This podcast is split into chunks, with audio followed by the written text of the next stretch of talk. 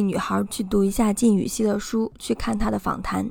我会认为，女性主义其实并不在于你知晓多少个理论或者多少名词术语，更重要的是去了解杰出女性她们做了哪些事情。更重要的是，我们要去做事情。嗨，你好呀，我是 Molly，这里是读来读去，探索读书、英语学习和更好的生活。本期主题是中国淑女靳禹锡。第一，靳禹锡是谁？靳宇熙，美籍华人，禹锡品牌化妆品的创始人，欧莱雅中国的名荣誉副总裁，电视节目主持人、制片人、畅销书作者、慈善活动家等。从1983年到2003年，几乎每年在央视春晚春晚上，他都会坐在头一排。他的标志性的发型会令人很印象深刻。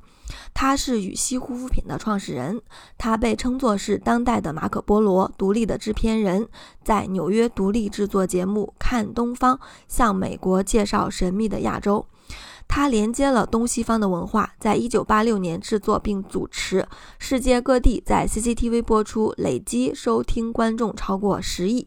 第二点，靳宇熙的出身。靳宇熙说：“一个人的出身，无论是贫穷还是富贵，与他往后的人生道路并没有直接关系，后天的努力才是最重要的。”靳宇熙的父母是广州人，爷爷曾经在旧金山淘金热的时候，在旧金山做古董当铺生意，回广州后买下了许多街道。每个孩子在成年的时候都会获得一栋房子作为成年礼。靳宇熙的父亲考入了广西大学，主修园艺和自然科学专业。因为自己的父母有很多土地，因此呢，希望学业归来之后可以经营家里的农场。毕业之后留校做教授。金禹锡的外公是著名的医生，热爱收收藏艺术品。金禹锡对母亲的描述是：母亲属于大家闺秀，她经常把一头乌黑的秀发盘成一个精致好看的发鬓，露出高高的圆润的额头。一九四七年，金禹锡出生在广西桂林，父母取名为禹锡，羽毛的羽象征着小毛小鸟的羽毛，锡象征着代表着广西。他说：“我是在广西出生的小鸟。”飞走了，又飞回来。一九四九年举家搬家去香港，父亲曾任广西大学的园艺景观教授。到香港之后，在港府教育署任职顾问。此外，在家的大部分时间都在画画，是岭南派的画家。金禹锡说。父亲对自己的画要求特别的严格，哪怕画到最后一笔，如果自己觉得不满意，他也会将整幅丢弃，重新再画，一直画到他满意为止。父亲这种追求完美的品格也遗完全遗传给了我。三，母亲的教诲。母亲的首饰并不是很多，但是都很珍贵，做工很精致。小的时候，金宇锡对母亲的珠宝盒非常感兴趣，会趁母亲不注意的时候，小心翼翼地打开，对着镜子戴上母亲的珠宝。除了戴上珠宝首饰，嗯，母亲的化妆品就只有口红。金宇锡会在戴上首饰之后，拿着口红往自己的嘴上抹，因为技术不是很好，所以呢，总是会涂的手上、脸上到处都是。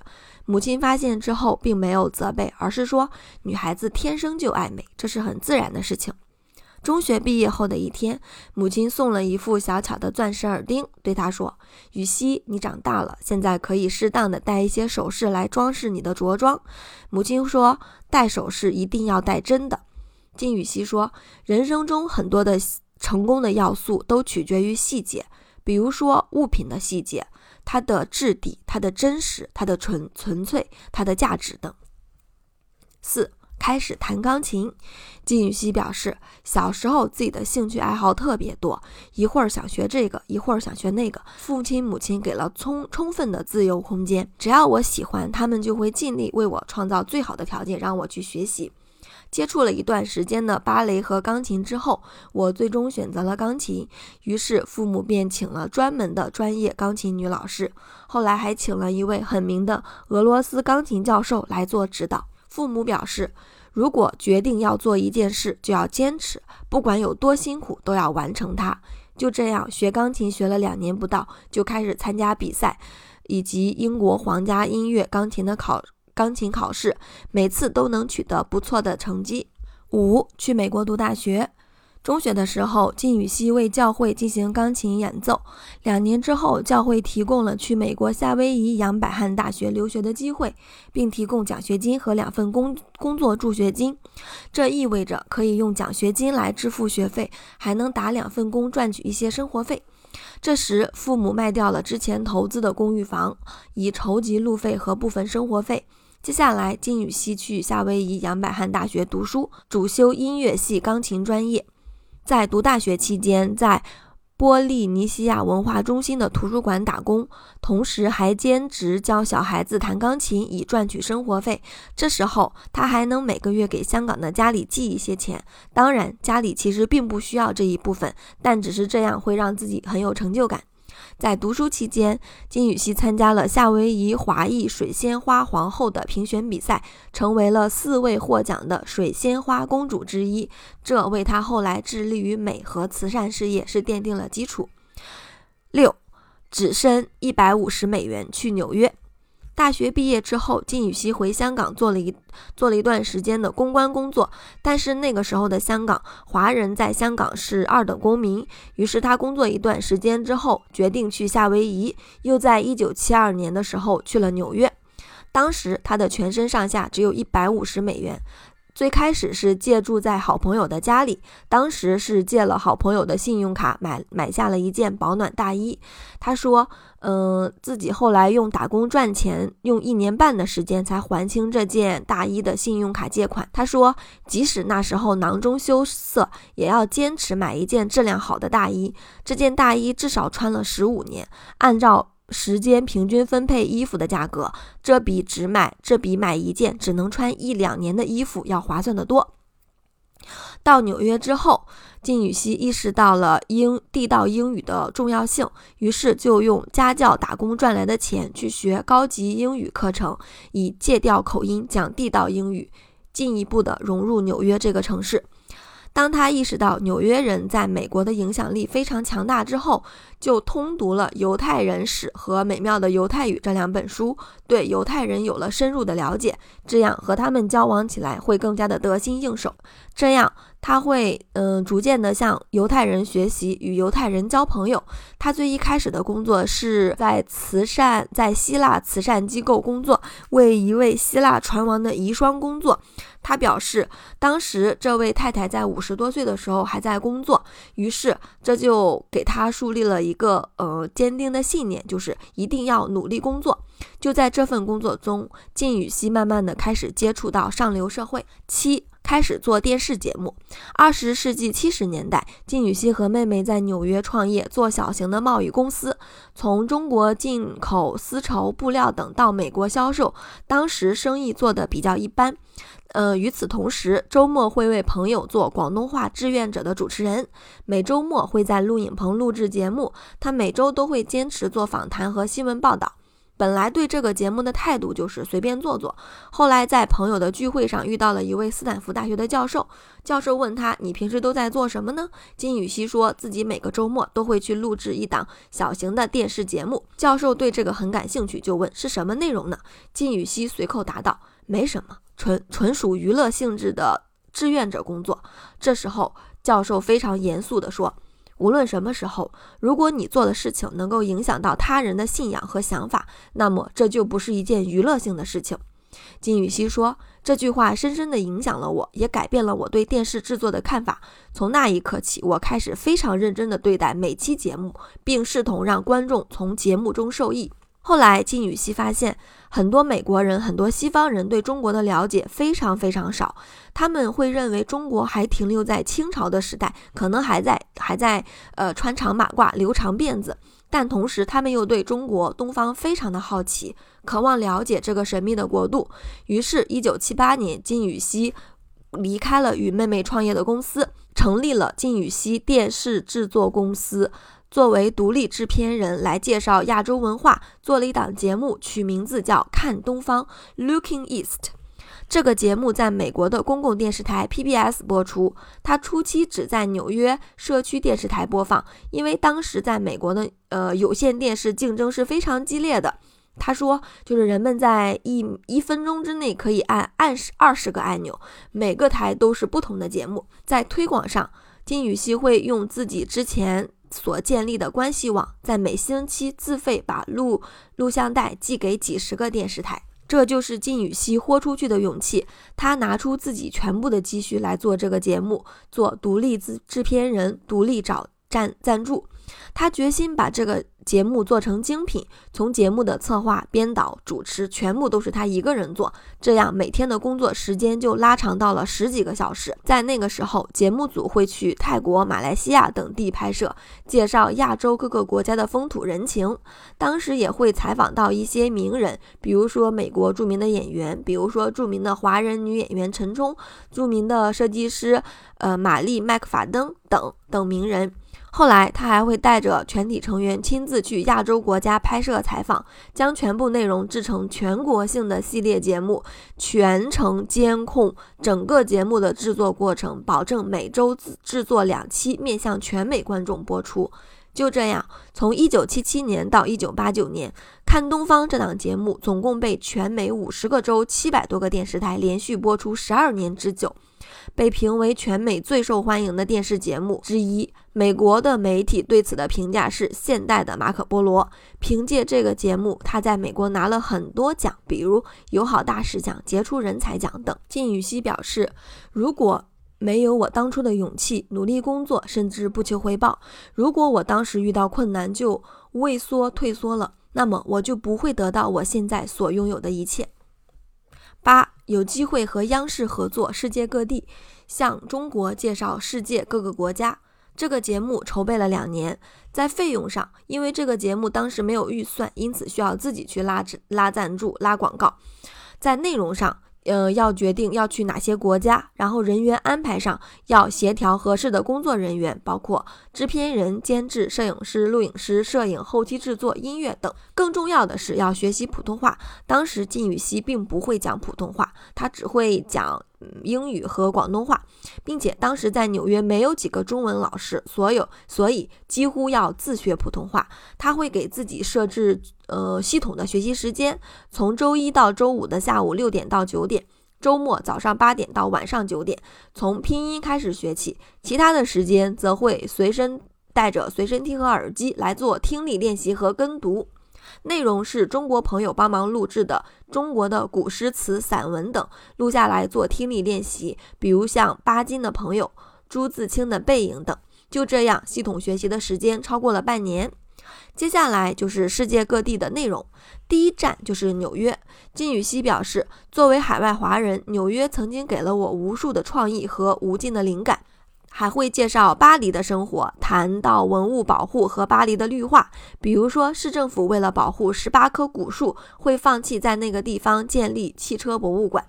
介绍新加坡如何解决民众住房问题，政府每年嗯会花全预算的百分之十五为居民建房。金宇熙说：“我还记得当时去意大利拍摄，当时《图兰朵》正在上映，我立刻通知摄影。”人员要去拍摄这部歌剧，其实当时他们已经很疲劳，但这确实是一个很难得的机会，因为这个意大利歌剧中有一幕有中国的元素。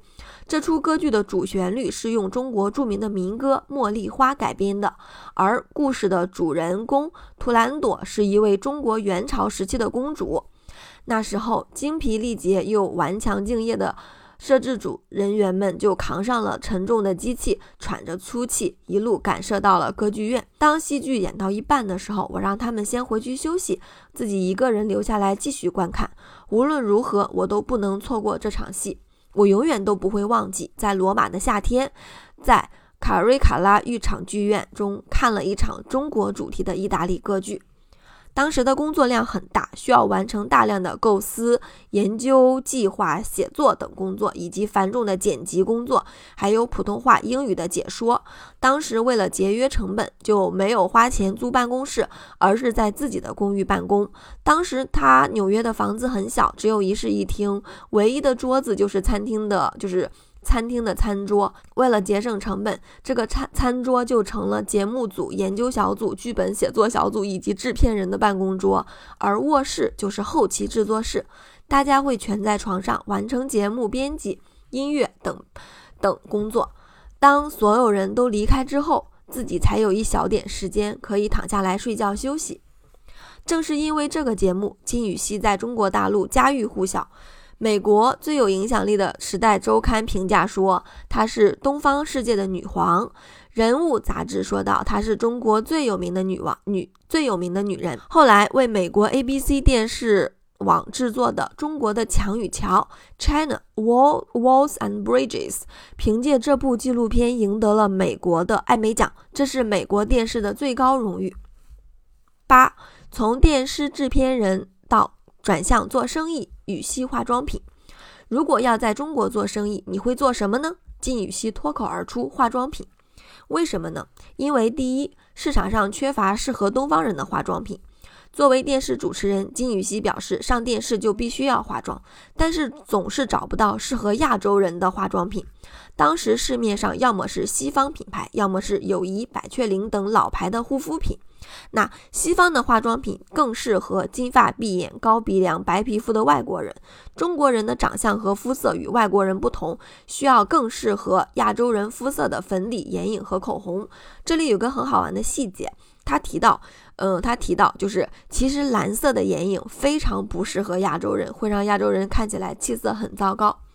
第二点是因为中国没有化妆的意识。当时在美国，女人用化妆品就好像每天刷牙刷牙一样自然又平常。而当时在美国，大多数女性连化妆品是什么都不清楚，更不知道怎么用。于是，一九九二年，金羽西创办了羽西化妆品，推出适合中国人肤质的化妆品。通过化妆品，使得中国女性更加的自信。在一九九八年的时候，羽西。的销售额超过了三亿人民币。二零零四年，羽西化妆品加入欧莱雅大家庭。那除了做化妆品，在二零零零年的时候，羽西还推出了具有中国特色的羽西娃娃，黑头发、黑眼睛的黄皮肤娃娃，来改变中国市场上到处都是呃美国芭比娃娃、洋娃娃的这种现象。与此同时，金羽西还在不停的写书、出书。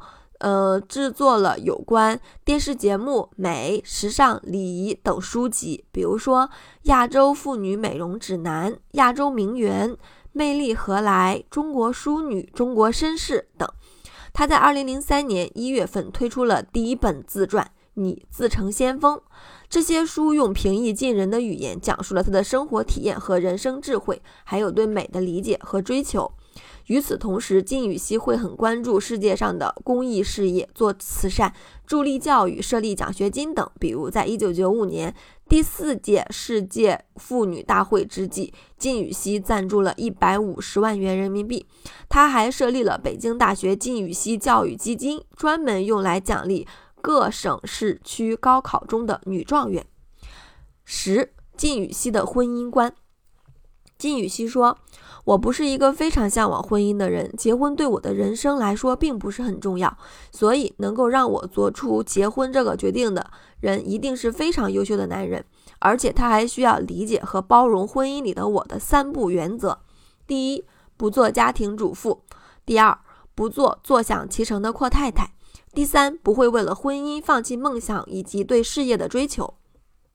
如何看待与有钱人约会？金宇熙说自己的社交圈层不可避免的会和有钱人约会，有钱人会给你买非常昂贵的礼物，比如说给你买漂亮的衣服、鞋子和珠宝，带你坐私人飞机旅行，住一流的酒店，这对他们来讲都是非常容易就能办得到的。但是面对现实吧，和有钱人约会是要付出代价的。这些人并不是无缘无故的变得强大和富有。他们通常都非常的自负，并且控制欲很强。他们会希望你能配合他们过他们所定义的生活。女人一生中最重要的事情，我认为一个女人一生之中最重要的两件事情就是健康和经济独立。如果我能重返年轻，我会过一种更健康的生活，吃的健康，不暴饮暴食，少吃肉，多摄入植物蛋白质，懂得适度饮酒，因为喝醉酒这件事情其实一点儿也不酷。我会勤加运动，了解家族病史，因为每个人都有可能会和父母生同一种病，为自己的衰老做准备非常的有必要。你是唯一一个可以掌控自己健康的人，就像学习一门外语一样，没有谁能够帮得上你。要过上舒适的生活，就一定要有一定的金钱支撑，这就是你年轻时挣钱的动力、动力和理由。多多拓展收入来源。如果你只有一种收入来源的话，就太不明智了。我会鼓励员工为成为任何形式或领域的精英而奋斗，比如写书、投资不定呃投资股票或不动产等等，争取经济独立和自由，才能活得有尊严。我有时在想。如果我很早结婚，就不可能完成现在我所完成的事情，可能一半都完不成。我会有太多的家庭负担，太多的责任，那就会像是一种束缚，让我无法专心工作。因此，不要害怕单身，不要害怕孤独，去做自己想做的，忠于自己的选择，努力让自己变成有趣的、聪明的、成功的人。十二，靳禹锡的人生原则，在人生道路上，我自己学习到了什么？第一。对一切抱有好奇心。作为一名媒体人，我学到，如果不时刻保持好奇心，就不会问出有水平的问题，或者做出好的电视节目。二，努力工作学习。我已经有很多年没有休过周末了，尤其在创业期间，几乎没有休假的概念。即使在疫情期间，我还是在工作学习。三，学会工作外包，珍惜自己的时间和精力，高效利用时间去做自己能做好的事情。做不好的事情可以分配给别人做，比如我不会做饭和做家务，那就去找阿姨帮我做。四、学会管理金钱，你不理财，财就不理你。尽量从多方渠道获得收入，学习投资，以钱生钱，拥有健康的银行账户，以确保晚年能够享用。五、保持健康。这样做不光是为了自己，同样是为了你的家人、孩子。学习如何变得更加健康，不要抽烟，少饮酒，尽可能少吃一点，只吃有机食品，尽量多吃蔬菜和水果，少吃肉，多喝水，尽量多睡一会儿，定期为身体排毒，经常锻炼身体，不要过度摄入酒精，这样才会远离处方药。六。尽量学更多的语言，不要因为年龄的增长而停止自己的脚步。任何年纪，你都可以继续学习，这是你变得更优秀的筹码。七，诚实且公正，保持真我且永不假装，不对别人说谎。八，尽量接触拥有正能量、友善的、知识渊博的以及有趣的人，同时让自己的朋友互相接触，这样也能认识到更多的朋友。九，绝对忠诚，对待朋友绝对忠诚。十，尽自己所能的多做善事。有时付出真的是一种愉悦，在付出的时候不要期望获得任何回报，否则就不是真正的付出。十一，接受了帮助，帮助就要加倍偿还，要懂得知恩图报。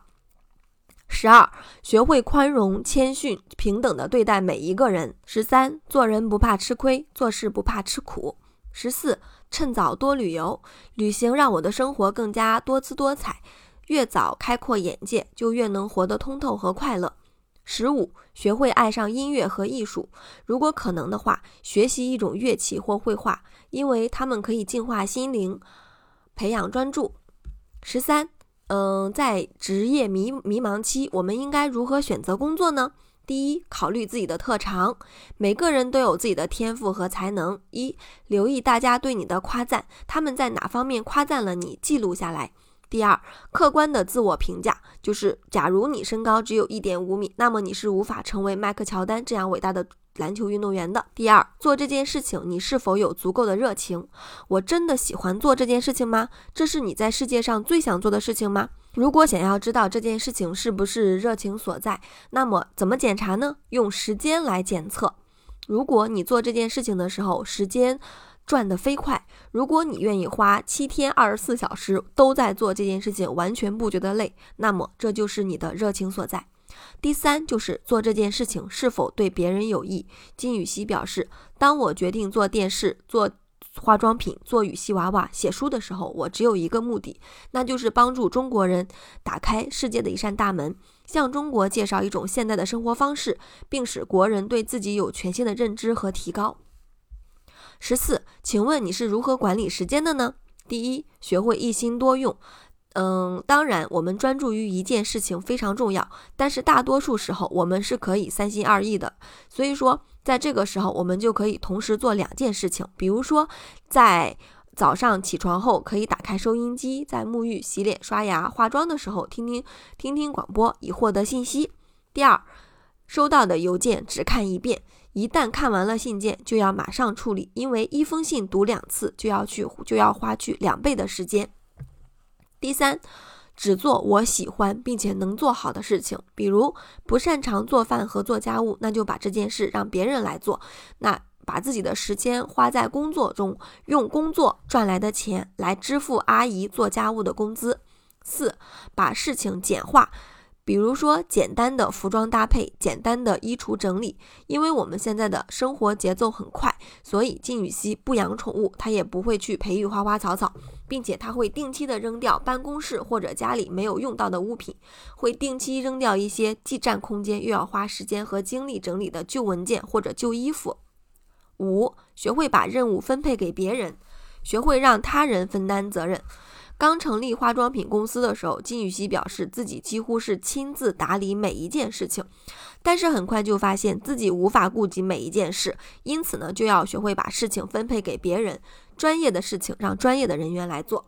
六，随时记录，一旦有好的灵感，就要马上记录下来。他说：“我的床头柜上有纸笔，睡觉前想到什么都会写下来。现在我也习惯用手机记录下来。”第七，学会说不。嗯，这里呢，我觉得也可以参考 Derek Sivers 的 Hell Yeah or No，就是如果一件事情没有让你感到非常非常的兴奋，那么你就要拒绝它。十十五，从母亲身上学到的理财观念，母亲非常善于治家理财，只要是合理的需求，尤其是学习方面的需求，都会满足我们。同时还教大家要懂得金钱的意义，要善用每一分钱。金宇熙表示。母亲很有投资眼光，在香港做房产投资。当我准备去读大学的时候，他就卖了其中一处房产，拿来做我留学的费用。后来，我的三个妹妹都能到美国读书，也都得益于母亲的成功理财。母亲经常对我和妹妹们说：“女人呀，一定要经济独立，嫁得好不如做得好。”从母亲那里，我学到了很多理财方法，让我终身受用。母亲的理财之道一。永远不能只有一个渠道进账，必须开辟多个收入来源。二，学会存钱，越早越好，省下一分钱就等于多挣一分钱。呃，金宇熙表示，从十六岁开始，第一次挣钱开始，就会把百分之十存起来。三，使生活丰富多彩的钱才是值得花的。他说，小时候父母不会花五分钱来买口香糖，但是如果想要贝多芬的演奏演奏曲的唱片，无论花多少钱，父母都会买。四，学会记账，及时发现不必要的开支，克制盲目的消费，不要随意透支信用卡，不要购买随意购买奢侈品，不要因为虚荣而花钱。五，花钱需要分时间和场合，比如在事业刚起步的时候。嗯，最好不要去租大的办公室，不要去住豪华的房子，因为这样的花销会很大，非常的不明智。而当事业发展起来的时候，嗯，需要花的钱会比我们想象中的要更多，因此所有的钱都要花在与业务相关的地方。六，尽量不要负债，要有计划的花钱，不要去花明天的钱。七，学会用钱生钱，将主动收入变成被动收入，实现财务自由。八，学会区分资产和负债，购买之后会贬值的不是资产，而是负债，比如说，呃，车子、衣服等，而资产。可以是你投资不动产，比如说房产、艺术品等。拥有不动产无疑是一个好靠山。他说：“当我有足够的钱来付首付的时候，我立刻买下了自己的公寓。当时靳宇熙一个月的房租是二百五十美元。当时在纽约有一个公寓，当时的价格是二点五万美元。”他说：“我当时只有二十多岁，首付只需要全部价钱的百分之十。当我攒够这笔钱的时候，我就立马毫不犹豫了买下。”了这栋房子，当时我只有二十多岁，这是我做的最明智的事情之一。这项投资给了我安全感，这么多年以来，它增值了很多。九，拥有一颗善良而慷慨的心，力所能及的做善事。十，命运的自由感才是一个现代女性的终极奢侈品。所以我主张女性要经济独立，要随时做好养活自己的准备，婚后也要。使用独立的银行账户，经济独立是保证你自由的唯一途径。十六，如何面对挫折？人的一生中，我们会渴望很多东西：爱、健康、尊敬和成功。但是，我们不可能总过顺心如意的日子，坏事总是不断发生。那如何面对挫折呢？第一，填写你的幸运列表。当不开心的时候，看一下自己的幸运列表，或者说在幸运列表中添加一些比较基本的东西，比如说我还能呼吸等，这能帮我们度过难关。第二，适时的大哭一场。哭泣可以消除心理上的压力，让人疲惫，还能帮助入睡。三、实事求是的分析情况，其实事情没有那么糟。四、塞翁失马，焉知非福。五、忘掉不快，尽量不去想这件事情。金宇熙表示，当时我离婚之后的两星期是非常艰难的一段日子，尤其那时正是圣诞和新年。后来我自己决定用这两星期去学一门外语。我请了老师，每天学六个小时。学习时的聚精会神，帮我忘记了一些自己无法挽回的事实。六，从失败中学到经验和教训。我们总会从遇到的困难中获取力量，获得对自己、他人、对生活的全新认知。在挫败的时候，有两件事情绝对不要做：一是心怀怨恨，因为怨恨不会带来快乐，只会带来对自己和对别人的伤害；二，报复别人。因为胸襟，我们要学会胸襟开阔，不要去耿耿于怀。越是往坏的方面想，对自己的伤害就越深。就让过去成为历史吧。十七。如何看待我们终将变老？金宇熙说：“我不惧怕衰老，我只关心未来，未来才值得我付出所有的时间和精力。人慢慢变老是无法避免的，但是我们应该把握住自己的生活，让生活变得更加精彩。那如何做到呢？第一，让自己看上去更加年轻，有很多方法能让自己看上去更加年轻。健康的饮食习惯。”补充营养剂，规律锻炼身体，化妆品、护肤品、服装打扮、皮肤科医美手术等。二、保持年轻的心态，不要因为我的年龄大了而自我设置限制。比如说，国内的某些衣服标签可能是二十岁、十六岁、中老年等，那么中老年人就一定要穿中老年标签的衣服吗？不是的，品味是没有年龄限制的。只要衣服的款式样式适合自己的体型，色彩能搭衬自己的肤色，那么你就可以穿任何三十岁女性的衣服。此外，活到老学到老，保持对外界的好奇，保持学习的热情，不要因为年龄而自我设限。金宇熙表示，在中国，我问一些四十多岁的女性：“你们为什么不学习化妆？为什么不学习英语呢？”她们回答道。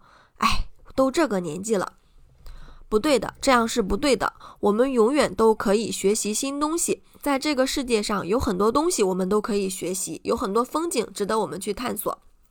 要永远保持一颗好奇的心，我们可以在任何阶段开始学习新东西。嗯，金宇熙表示，我曾经采访过英国的著名科学家李约瑟，他当时九十多岁了，还在编纂着面向西方展示中国文化的书《中国科学技术史》。当他谈到自己未来的计划时候，他就像一个三十多岁的人。我当时问他长寿的秘诀是什么，他回答到我：做一份有益并且能全身投入的工作。十八，淑女的外表：一，用化妆品来凸显自己的优点，遮掩瑕疵。二，让自己的皮肤保持最好的状态。三，选择适合自己的发型。如何选对了，那么就看上去会很年轻，也很美丽。四，好好保养好自己的牙齿。五，穿戴得体，有品位。